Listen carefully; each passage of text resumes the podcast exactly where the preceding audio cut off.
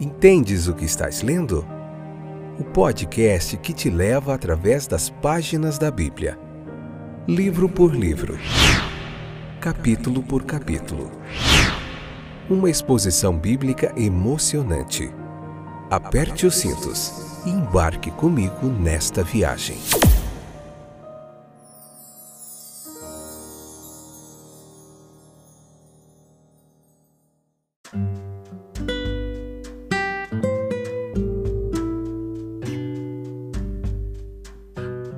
Estamos de volta para mais uma jornada através das páginas da Bíblia.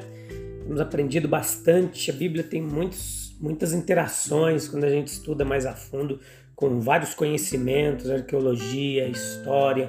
Por exemplo, Gênesis e Êxodo. Nós vemos muito da história egípcia, do, da cultura egípcia. É, tem outras partes, por exemplo, de Daniel. Nós vemos vários impérios mundiais.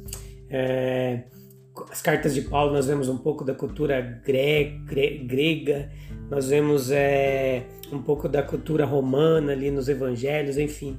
É muito, muito legal mesmo estudar a Bíblia por conhecimento e também para nós aprendermos um pouquinho do que dos regulamentos que Deus deu aos antigos, né?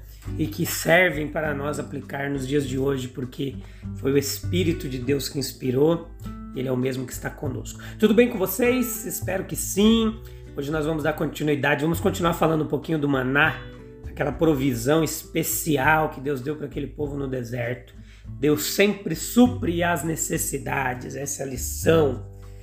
E leia o capítulo 16 se possível e vem comigo.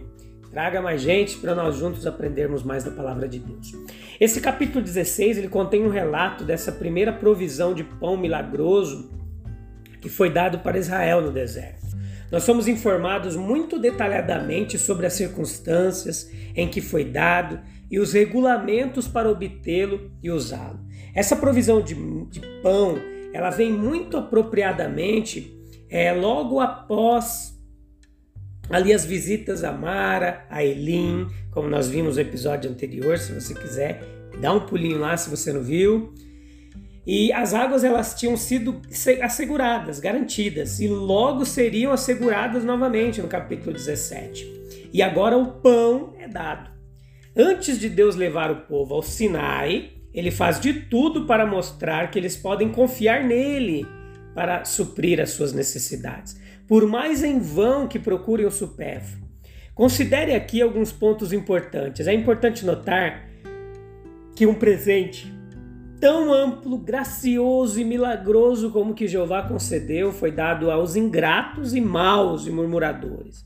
Com muitas razões para a fé, eles eram incrédulos. Em vez de serem pacientes e submissos, atenciosos com seu líder e agradecidos pela liberdade, eles irromperam em queixas egoístas e injustas.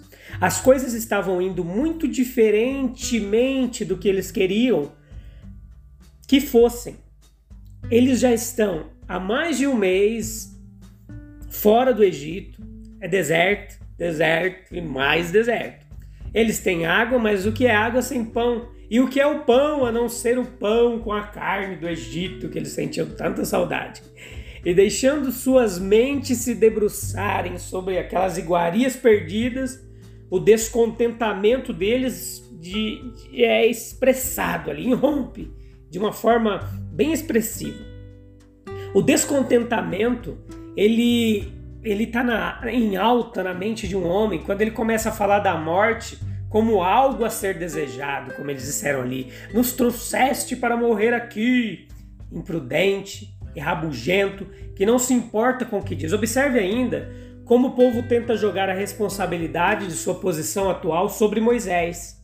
Se não fosse o grande poder que os mantinha unidos, eles poderiam ter retornado ao Egito com seus confortos e delícias. Estranho que com um espírito tão rebelde ainda deve haver tal medida de obediência externa. Evidentemente, eles tinham restrições invisíveis ao seu redor, de modo que não podiam deixar de seguir a nuvem. Havia uma necessidade real e urgente e embora as pessoas fizessem disso a ocasião para conversas tolas, também deveria ser a ocasião para o suprimento divino imediato.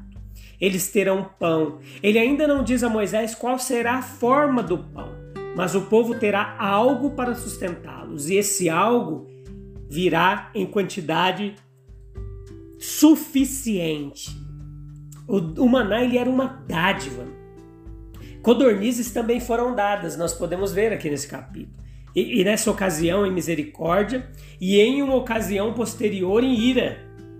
Mas foi o maná que foi o principal dom, tanto por fornecer a Israel um suprimento contínuo de alimentos, como por ter um significado permanente na história do trato de Deus com a sua igreja também.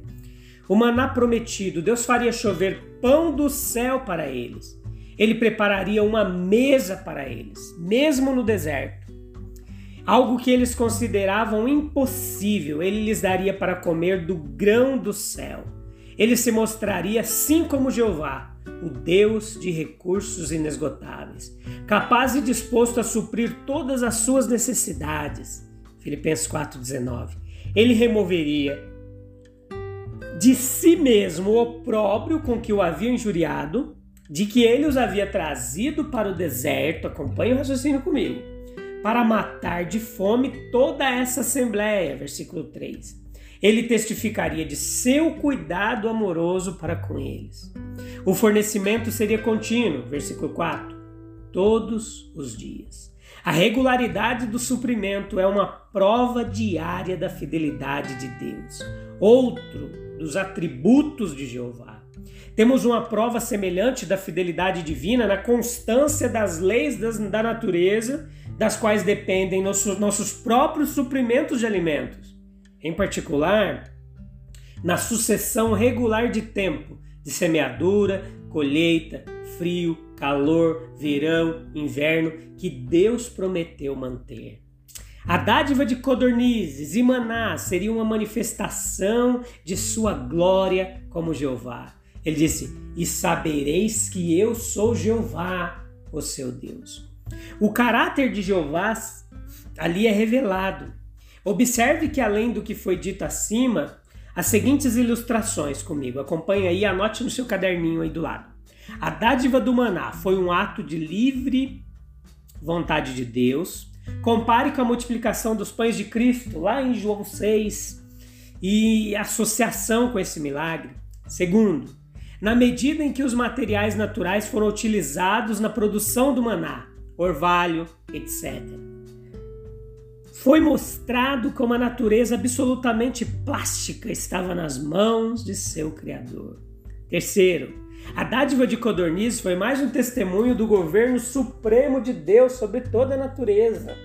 Isso nós não podemos negar. E quarto, foi uma característica especial de Deus que foi visto agindo unicamente através de si mesmo, encontrando lei e razão no que ele fez por si mesmo. Ele interpôs com o simples eu quero. Não foram os méritos do povo, nem as orações do povo que o levaram a dar o maná, foi a sua vontade. Méritos eles não tinham, orações nem ofereceram, mas Deus que os tirou do Egito e se comprometeu por aliança com os seus pais, lá os antepassados, Abraão, Isaac, Jacó, encontrou em si mesmo uma razão para ajudá-los, quando não pôde encontrar nenhuma neles. Então Deus se mostra, mostra essa bondade por amor ao seu próprio nome, porque ele era Jeová que não mudou. A dádiva do maná mostraria ser uma prova de obediência. Deus se comprometeu a enviar o maná dia a dia. Isso seria um teste de sua fidelidade, mas as regras seriam pre prescritas ao povo para coletar o maná. Isso seria um teste de sua obediência. E assim, meus queridos, que sempre estão conosco aí, o desígnio de Deus em dar o maná não era meramente suprir as necessidades naturais do povo. Não. Ele também os treinaria para serem dependentes de Deus. Ele testaria eles. Ele se esforçaria para formá-los em hábitos de obediência. Um propósito educacional e disciplinar semelhante deve ser reconhecido. É, como ligado a toda a direção de Deus sobre nós. É, impõe-nos deveres e coloca-nos sob responsabilidades os presentes de Deus. Há regras a serem observadas no uso das bênçãos que testam a disposição do nosso coração. Há uma lei de temperança no uso dos alimentos. Há uma lei de modéstia no vestiário. Então existem também as leis relativas à aquisição e ao gasto de dinheiro honestidade na aquisição, economia no uso, liberalidade na doação, devoção das primícias da renda a Deus. Existe uma lei suprema que inclui todas as outras. 1 Coríntios 10, 31, está escrito ela lá, qual que é? Portanto, quer comais, quer bebais, ou façais qualquer outra coisa, fazei tudo para a glória de Deus. Não ação, nenhuma ocupação, por mais trivial que pareça, que não tenha relações importantes com a formação do caráter, a rotina diária, a tarefa comum, etc. Então Moisés ele convoca o povo, dos versículos 9 ao 13, para se aproximar diante do Senhor, e quando eles se reúnem e olham para o deserto, a glória do Senhor aparece na nuvem. Essa é uma circunstância sugestiva que Arão por ordem de Moisés, reúne toda a congregação, no versículo 10. E Moisés, de acordo com seu costume, conforme Êxodo 14, 15, provavelmente se retira para orar. E neste, como em outros casos, Moisés pode ser tomado como exemplo de segredo na oração. Então, que, como essa aparição da glória de Deus a Israel pode ser vista por nós? Veja comigo como uma repreensão às murmurações do povo, ao contrário do olhar da coluna de fogo com a qual o Senhor desconcertou os egípcios, lá no capítulo 14, versículo 24, era um olhar com tanta misericórdia quanto raiva nele. No entanto, transmitia reprovação. Pode ser comparado com a revelação que encerrou a disputa entre Jó e seus amigos e fez com que o patriarca se abominasse, se arrependesse no pó e na cinza, lá em Jó 38:1, Jó 42:6. Ou o olhar de tristeza e reprovação que o Senhor lançou sobre Pedro, que o fez sair e chorar amargamente, Mateus 26:75. Quão envergonhados, humilhados e cheios de medo esses murmuradores ficariam agora com a boca fechada. Romanos 3,19. Eles viram aquela terrível glória se formando na nuvem e olhando para eles com uma introdução adequada ao milagre que se seguiria. Deu um impressionante destaque ao anúncio, mostrou indubitavelmente a fonte do suprimento milagroso. Despertou as mentes das pessoas a um alto nível de expectativa. Preparou-as para algo grandioso e excepcional no procedimento divino. Assim controlou as suas murmurações, convenceu-os de seu pecado em desconfiar de Deus, advertiu-os do perigo de mais rebelião e os trouxe de volta à obediência. As palavras de Deus, ouve as murmurações dos filhos de Israel, ou seja, ouvi as murmurações dos filhos, dos filhos de Israel. Ao mesmo tempo, lembrava-lhes que ele estava plenamente ciente de todos os seus difíceis discursos que haviam falado contra ele como antecipação da revelação do Sinai. Esses capítulos estão cheios de expectativas. Em Êxodo 15, 25 e 26, nós temos estatuto, ordenança, antecipando a aliança sinaítica posterior. Nesse capítulo 16, nós temos uma antecipação da glória do Sinai e também a, da lei do sábado. Lá em Êxodo 18, 16, nós temos uma antecipação do Código Civil do Sinai, Moisés faz o povo conhecer os estatutos de Deus e as suas leis. E quando o maná foi dado, os codornizes vieram à noite e depois da manhã seguinte o maná caiu com o orvalho. Era no sentido mais verdadeiro pão do céu. E portanto é um tipo de Cristo, o pão da vida.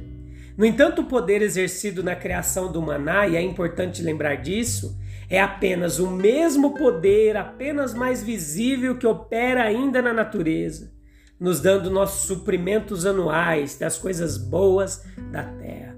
A colheita anual não só é um milagre porque vem regularmente, estação após estação, e porque numerosas coisas secundárias são empregadas em sua produção.